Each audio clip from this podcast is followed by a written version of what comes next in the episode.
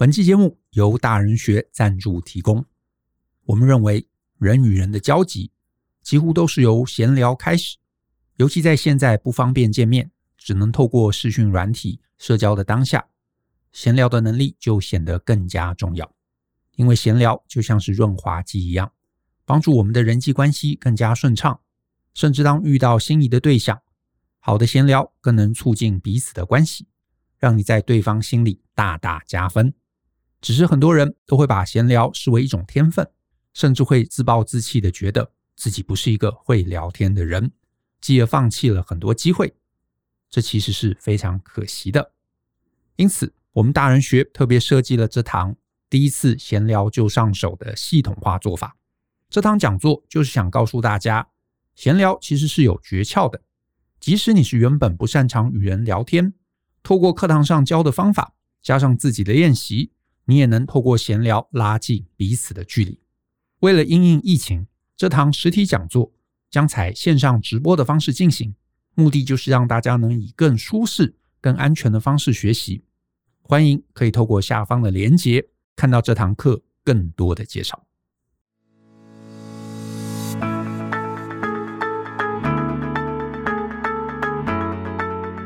Hello，欢迎收听大人的 Small Talk，这是大人学的 Podcast 节目，我是 Brian 老师好，很高兴又跟大家见面了。呃，今天这集比较特别，我们邀请了一位我们的独友，好，我们的好朋友来到我们节目。那这位独友什么特别呢？他其实现在人在英国，所以我们现在是越洋连线，看有没有很高级哈。我们现在是远端越洋连线，然后跟他接触哈。那这个我就先先不介绍他的背景哈，我们就直接这个请他进来。呃，他他的这个在网络上可能有人看过他的文章，他叫做英国人妻读者太太。Hello，读者太太你好。大家好，我是读者太太 Mrs. Reader，今天很高兴能在这边跟 Brian 一起聊聊。为什么你叫 Mrs. Reader？嗯，那是因为呢，我的先生是英国人，然后他他的姓是 Reader，就是他是 Mr. Reader，所以我婚后冠夫姓就变成 Mrs. Reader。然后我在台湾有就是说，就开玩笑说，哎，那你的中文就是读者太太，所以 就变成我的笔名这样子。OK。呃，外国人的名字很很有意思，他们很多名字其实本身就是一个存在的单字嘛。所以，像你老公从小如果没有读书，老师是会会拿名字来笑他。对，所以所以就是因为 Reader 这个姓，其实在英国来说也是很很特别、很少见。是，是对，住了十年，我没有遇过任何一个叫 Reader 的。对，就是比较普遍是什么 Brown 啊，什么 Smith 这种很多这样，但是 Reader 真的我没有，我自己都没有碰过。是，哎，所以你。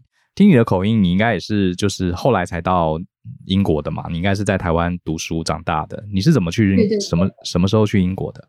我第一次去英国是二零零八年的时候，我参加一个呃联合国的志工计划，它叫做国际交换青年。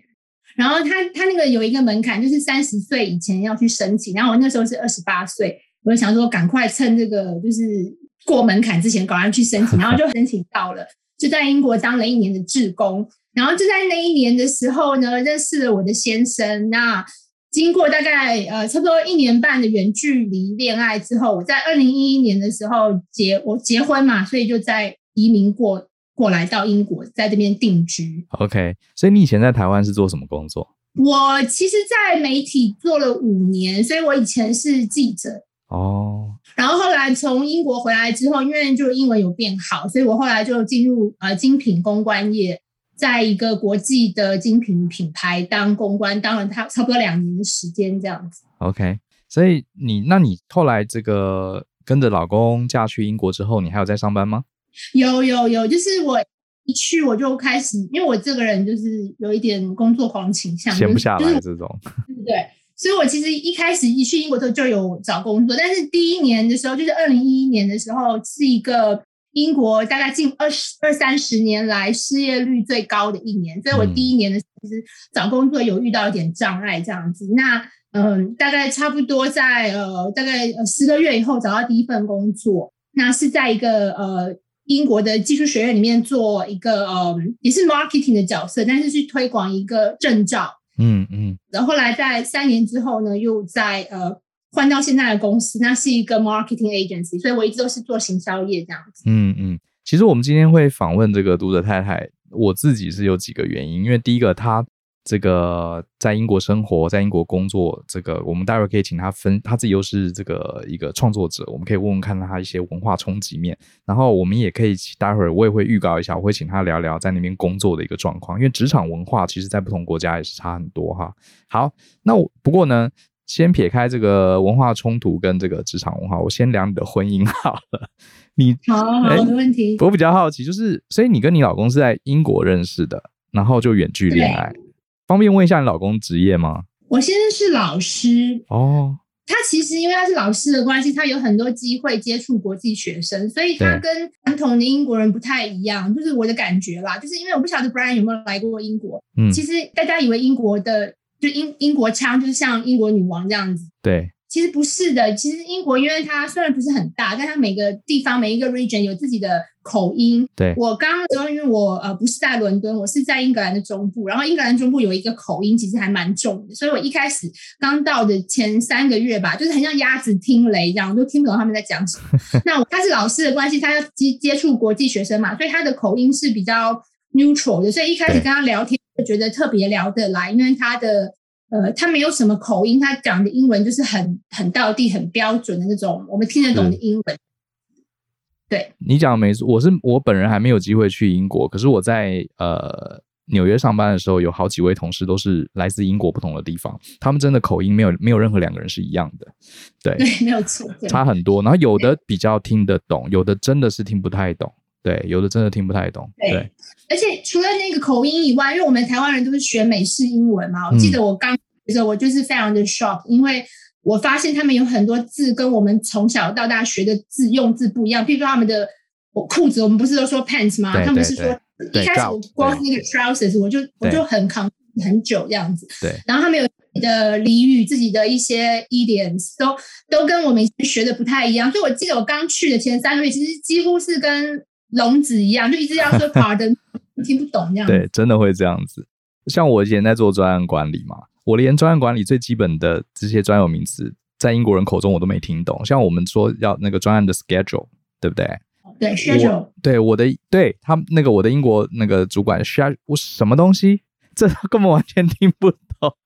后来才发现，其实想一想，然后那个我的英国的同事还会纠正我，他说我念错了，他说。你念你学的是 English，当然我们的才是真正的 English。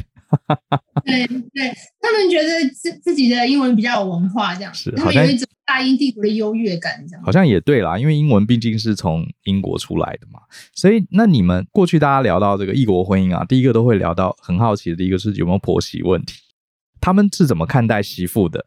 嗯，其实我觉得婆媳问题这个事情是全世界都有。那嗯。国婚姻的话，呃，的婆媳问题会跟台湾或者东方不太一样，这样子。嗯、那那就是，就算在英国的话，其实也是因家庭而异嘛。那我比较，我觉得我比较幸运的是我，我我自己没有遇到什么异国呃婚姻的婆媳问题，嗯、但是我有认识的朋友，就是也是台湾太太定居在英国，他们有一些异国问题，一就是有一些异国婚姻下的婆媳问题，譬如说，可能这个婆婆比较不是，就是比较不了解外来文化，对台湾很陌生。嗯所以曾经问了一些听起来好像有一点像种族歧视的问题，就譬如说会问这个这个媳妇说：“哎，台湾那个有冰箱吗？”之类的，就是这种很 蠢的问题。这样，那我自己是没有碰过，我在想可能就是呃，我们读者家这个这个传统其实是还蛮接受外来文化的。像我先生本身在跟我结婚以前，他在法国，他在南法其实住了十年，所以他还是会讲流利的法语。那我们家。亲戚其实就是因为他的关系，也很习惯去法国或去其他的国家交流。这样，我比较没有这方面的问题。那如果一定要说问题的话，可能就是我婆婆那个年代的人，就是他们还是比较传统嘛，就是在家虽然是英国人，我跟他们那个四五年年代的女性，还是觉得说要呃，就是呃相夫教子，是这样讲吗？比较传统保守一点。对，然后他就会觉得哦，你这么忙，你这样出差，然后很多会议什么的，好像。就是他觉得我有点本末倒置，有时候会会说一下，哎，你是不是应该换工作这样？哦，所以他们就是他们也会觉得，就是可能媳妇要多花一点时间在家里的感觉，也是有这样多多少少，嗯，嗯对，那个跟我觉得跟国籍没有关系，那个是他们那个年代的人的、嗯、认同。可是其实像现在，因为我呃，我我最近我最近被那个猎头挖角嘛，然后就是到一个新的公司，然后那个就有一些自己的一些 project，然后我我感觉他其实也有渐渐就说，哎，这个媳妇好像不一样，就是跟我们以前印象中的那种媳妇不太一样。我觉得他有渐渐的接受这件事情啊，对啊，嗯、所以其实，嗯，那你呃，比如说你现在跟呃老公的家庭这样子一起生活、一起接触，有没有什么？你觉得是英国人的生活习惯、家庭里面的生活习惯，或是一些价值观，是我们身为台湾人去觉得哎很特别，有一点这个文化冲击，值得一提的。我要讲一个我觉得大家应该台湾人都很有共鸣的事情，就是我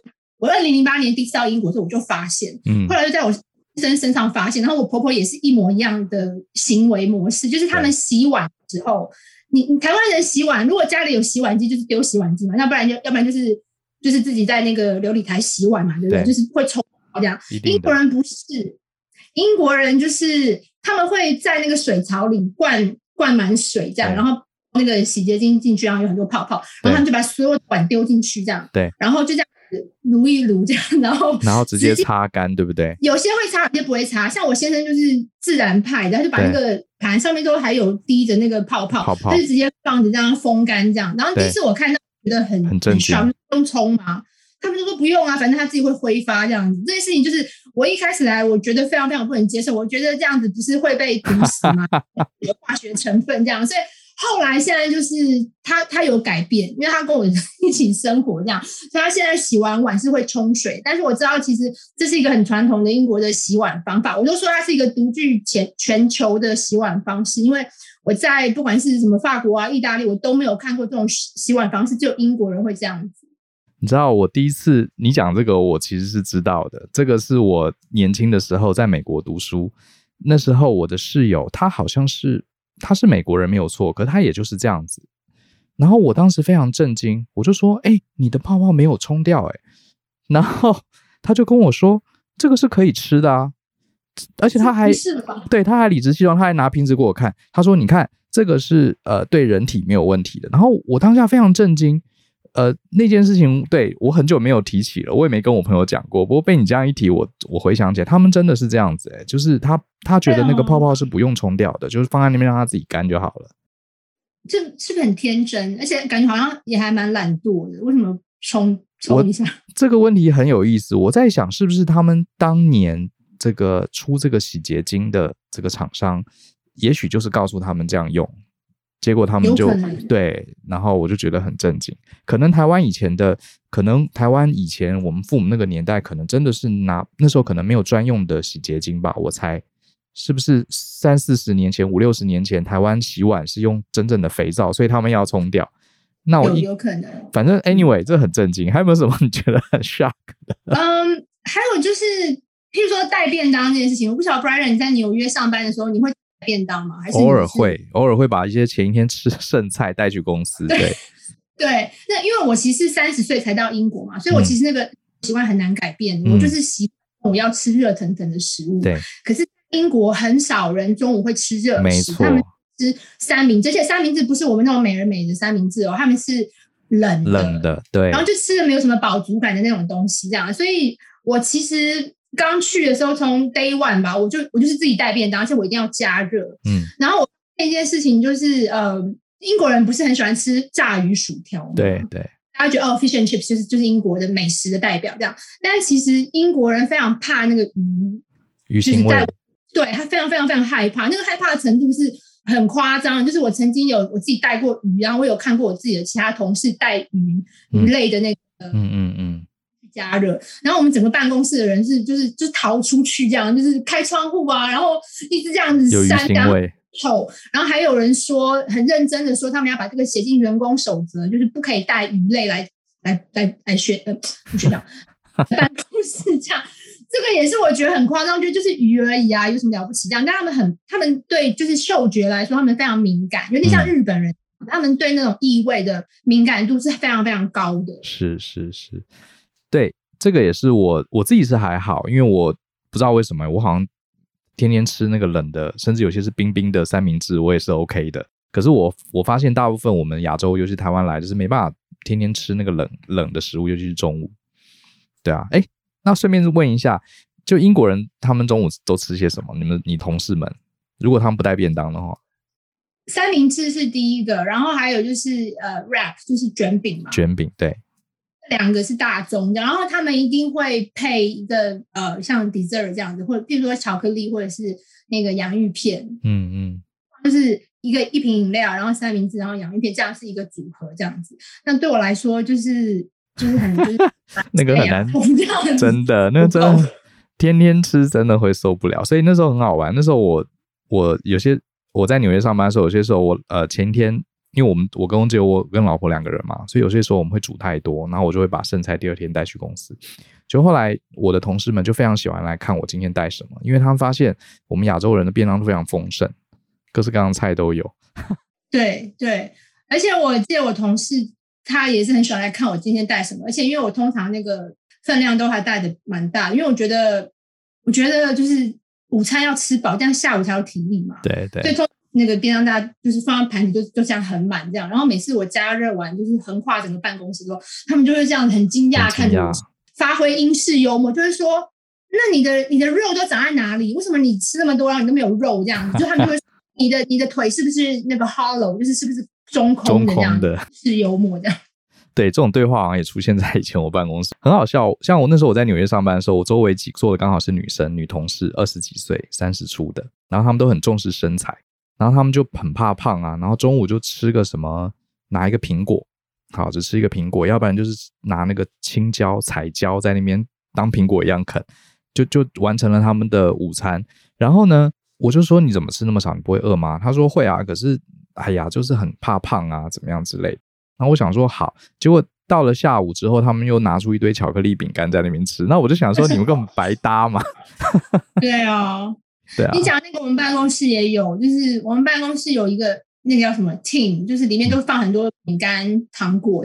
在英国那几乎是每一个办公室都会有，有免费的茶、咖啡跟饼干。然后你大概到三点就发现很多人就跑去厨房，然后拿那些饼干来吃这样子。那你在？呃，英国工作这段时间有没有碰到一些比较特别的职场文化的冲击？就是那边上班的，因为你两边都上过班嘛，嗯、在台湾也有工作经验。对，对，你觉得最大的不一样在哪里？我觉得最大的不一样就是呃，英国的主管很喜欢问问题，就是问工问题。什么样的问题啊？什么问题都会问，他会问你的意见，问你的专业意见。譬如说这个 proposal，你觉得有什么要改进的地方？然后呃，你你你，或者是你交了一个 proposal，他就会问很多很。具体的一些执行上的细节，这样子。对。那在那个 brainstorming 的阶段，他也会希望每一个人都尽量发言。那如果你没有在我们在亚洲的时候，就是乖乖的嘛，反正就是听主管讲这样，对。或比较听的同事这样。但是在英国的话，他会要每一个人都要发言。就像我那时候刚进去的时候，就是一个菜鸟，可是也会被问说：“那那你有什么意见啊？那可以分享你的意见。”然后我就发现，呃，好像他们会觉得，如果我请一个员工，他。他就是要发表他的意见，要不然我请那个员工干嘛？而且如果他讲的意见一样的话，好像也没有什么 value。没错，他希望跟他不一样的意见，他不怕你去吐槽他，跟他讲不一样的意见。没错。以前在台湾比较少，我感觉以前就是听客户的嘛，然后听主管这样子。但是在英国的话，他会真的需要你讲出你的想法。对，不用怕，就讲说你到底真真的认为是怎么样，就讲出来这样。这个这个其实是一个我认为是一个管理风格的问题啦，像。呃，我自己经营公司，其实我也常跟我员工讲，我说你们一定要发表意见，而且我讲的也不一定是对的。我我们请你们来公司是需要你们的脑袋，不是需要你们的手。那我觉得有一些比较可能，其实我猜我猜可能比较传产，也不一定是台湾英国啦，可能比较传产，就是上面的决定，下面就出一张手，出手双手去把它做出来，脑子是老板负责思考。负责决定，可是我觉得其实现在越来越多公司，尤其是这个美国、英国的文化，他其实希望员工你是一颗脑子，所以我们要知道你在想什么，贡献出来，而不是说啊，给你一个 task，你就去把它完成这样子。对，而且因为呃，我算是在顾问业嘛，就是行销顾问业。那如果你当顾问的话，呃，公司也会希望你在跟客户开会的时候，你也是一样提供客户很多 idea，很多你的 professional 呃的意见。你你如果安静这样，然后听客户讲什么就做什么。那客户会觉得说，我花钱请这个 consultant 好像没有什么什么什么意义啊，没有什么价值在里面这样。对，哎。那我既然讲到这个，我以前在纽约也是在做 consultant，你不觉得做 consultant 特别吃这个语言能力吗？表达能力？对对对，没有错，没有错。有没有什么秘诀跟大家分享？因为你也是后来才开始呃加强自己的英文的嘛。对对。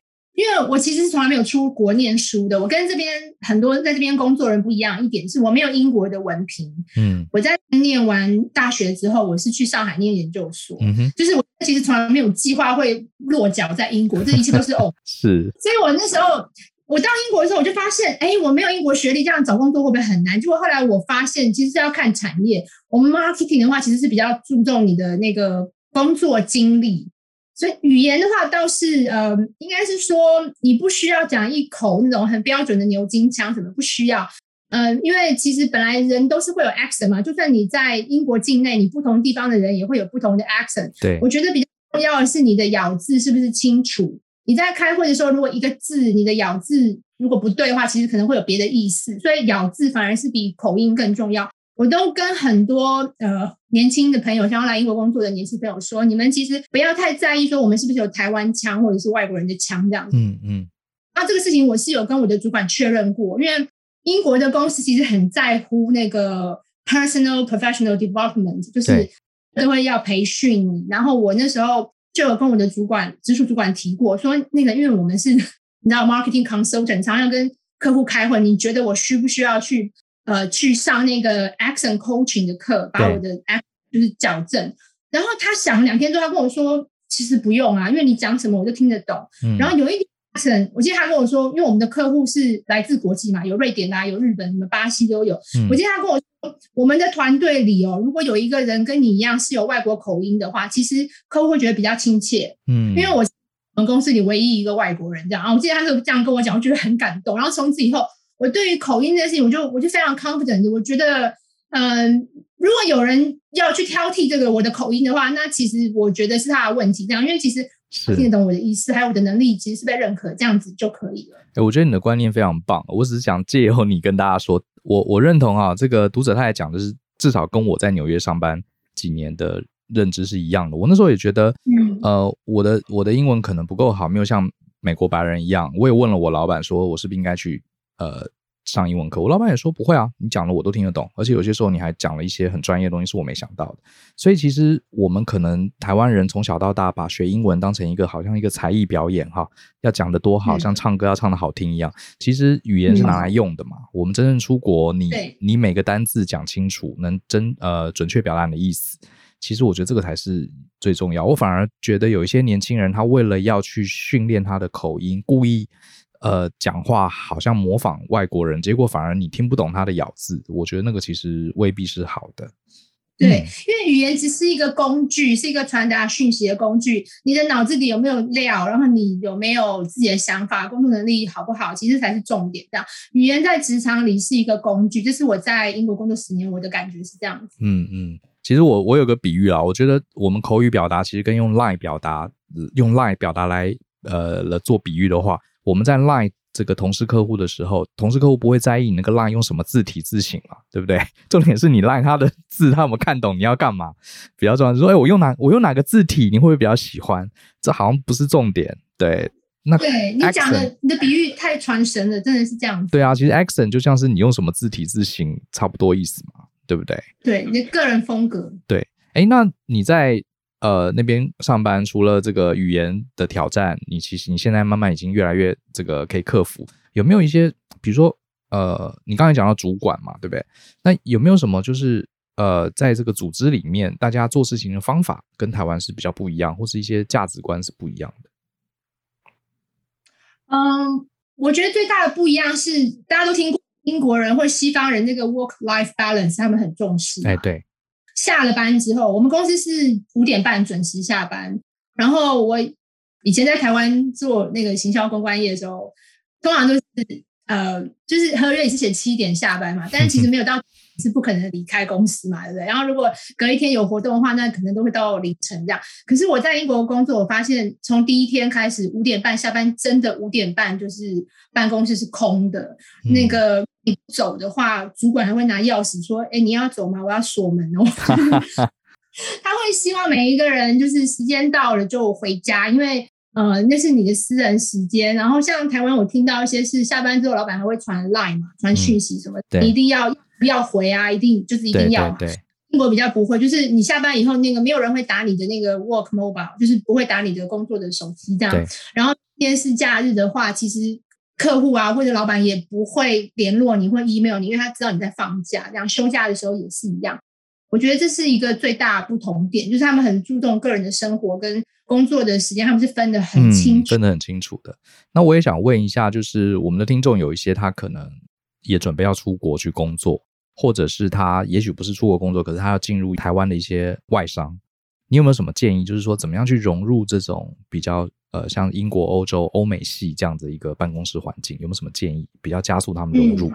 对，我觉得适应能力真的很重要，因为毕竟你今天是在一个完全不同文化下工作，那你要适应的东西其实是很全面的，不管是这个地方的。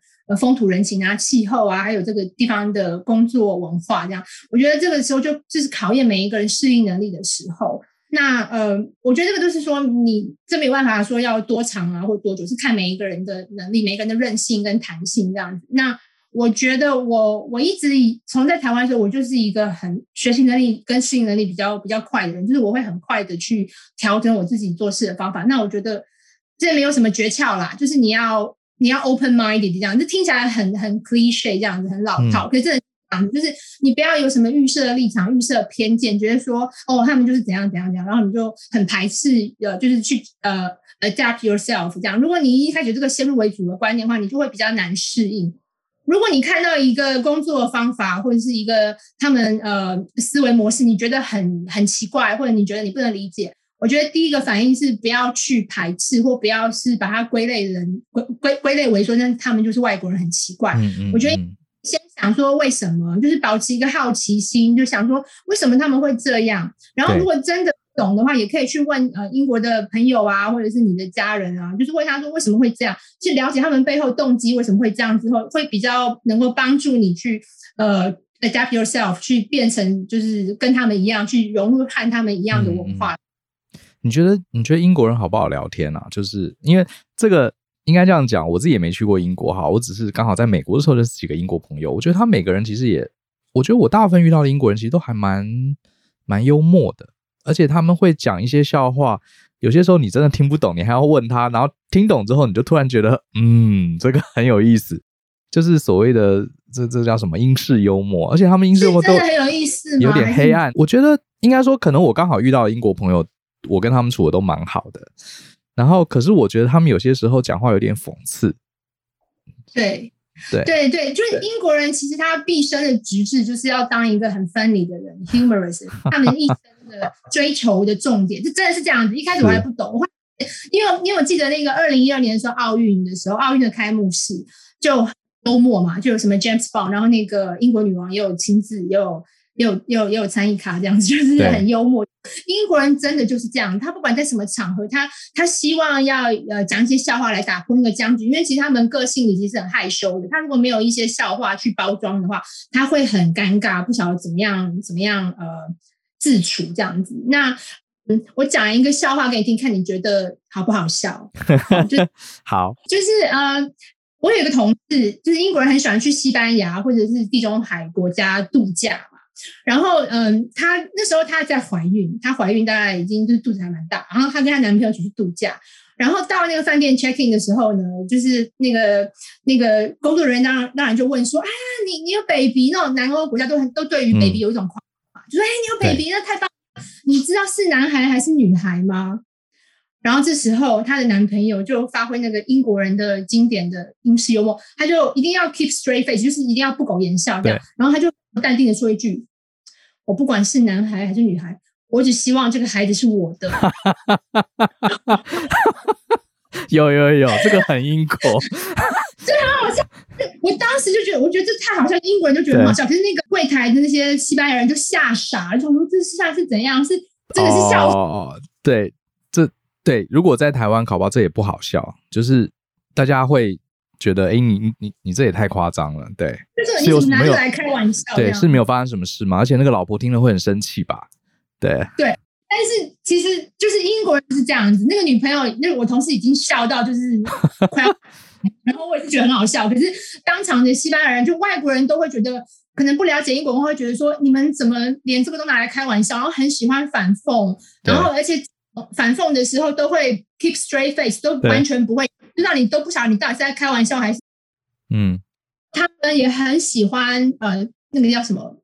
自嘲，自嘲就是说自己哪里哪里不好，讲像我那时候我刚到英国的时候，因为我是我们公司唯一的外国人嘛，所以我就自我介绍，我就说我是白领国，我会讲 Chinese，然后跟 English 这样，然后我同事。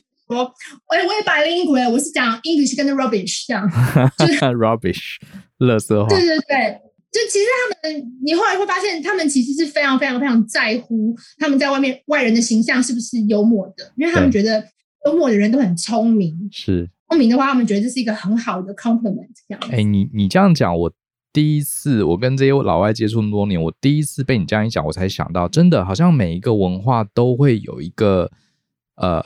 他们特别想要强调的某个特质，像我觉得英国人、嗯、对英国人就是很强调他们要幽默，他一定要幽默，这个才是他们觉得最棒的一种特质。那我觉得台湾人要人好，我要 nice，我要很愿意。我觉得这是我觉得台湾人，然后日本人就是我觉得是他们最强调就是不要麻烦别人，要有礼貌。不要麻烦别人。我觉得美国文化真的有个台湾人，就是一定要我要对你很好，我不能拒绝。对，我要当好。然后大家都说什么台湾最最美的风景就是人。你看我们自己还这样强调，这蛮有意思的。你不觉得这样很辛苦吗？就是一直要就维持很好的形象这样。对啊，就是每一个文化有它自己的。搞不好，搞不好对英国人来说也蛮辛苦。他明明就讲不出笑话，他硬要讲一个。对，所以英国有很多冷笑话，不好笑。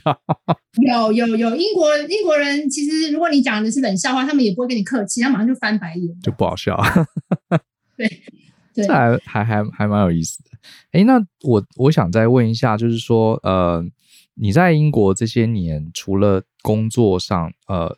我觉得讲到国外嘛，尤其是西方国家，我们难免会提到会不会遇到一些种族的歧视这些事情。你你有这种你在日常工作或生活上，你有感受到这样的氛围吗？嗯，种族歧视这件事情，我被很多人问过，因为我在那边久嘛，然后也就是一直都是有在工作，很多人都问我这个问题，可是我每一次的回答都是一样的。我觉得这是这是不代表本台立场，这是我自己的立场。嗯嗯我觉得种族其实是一个，如果你一直聚焦，你一直觉得啊，我会被种族歧视，我会被种族歧视，你就会被种族歧视。它有点像引力法则这样子，就是如果你一直很害怕大家会歧视你，大家真的就会歧视你哦。可是如果你很有自信，如果你跟大家呃相处的时候就是不不卑不亢，然后也是就是有你自己的专业在支撑的话。嗯，我觉得你不用担心这个，可能多多少少偶尔还是会碰到那种比较 narrow minded 的人，就是会有时候可能会显示出一些呃，就是对你不满，然后可能是因为这个来来自于你不是英国人，有可能还是有可能。对。可是到这种情形，我都会觉得是那个人的问题，是他自己没有国际观，他自己没有就是不够 open minded，然后没有认识够多的外国人，嗯嗯，没有。步入在够多的外国文化，才会有这种想法。我不会觉得那是我的问题，我觉得那那是那个人的问题。是，所以一直这样子的话，我觉得我我几乎我没有碰过什么我觉得很严重的种族歧视问题，从从来没有过这样。嗯哼，这个我觉得你讲的没错，我也想分享一下。其实呃，种族歧视它不是一个很明确定义的东西。对，嗯、就是哎，讲了什么就一定是种族歧视哈，然后或者是说他有些时候定义很模糊，有些时候也也很难讲清楚对方有没有这个心意，说不定他讲一句话，我是我们自己听了觉得不舒服，嗯、对，也有可能。对，可是我蛮认同你的想法啊，我我有一个观点是说，我觉得台湾啊，我们大部分尤其是住在这个几个大都会地区的台湾人啊，大部分的人其实是非常非常 nice 的。我觉得你到了国外，也许我们换了一个环境。很多人他其实也不一定真的种族歧视你，他就是比较呃比较比较粗鲁一点。我觉得有，我在美国也遇到一些比较粗鲁的人，他其实不是可能不是真的歧视你，他歧视所有人，就他可能讲话就是这么不礼貌。那可能因为我们在台湾圈子比较小，我们周围没有遇过这样的人。可是你说你在台湾有没有这样的人？搞不好也有，只是我们就没有遇到。结果我们是到了国外才遇到了。然后，可是因为到了国外，我们就觉得啊，他对我们这么鲁莽。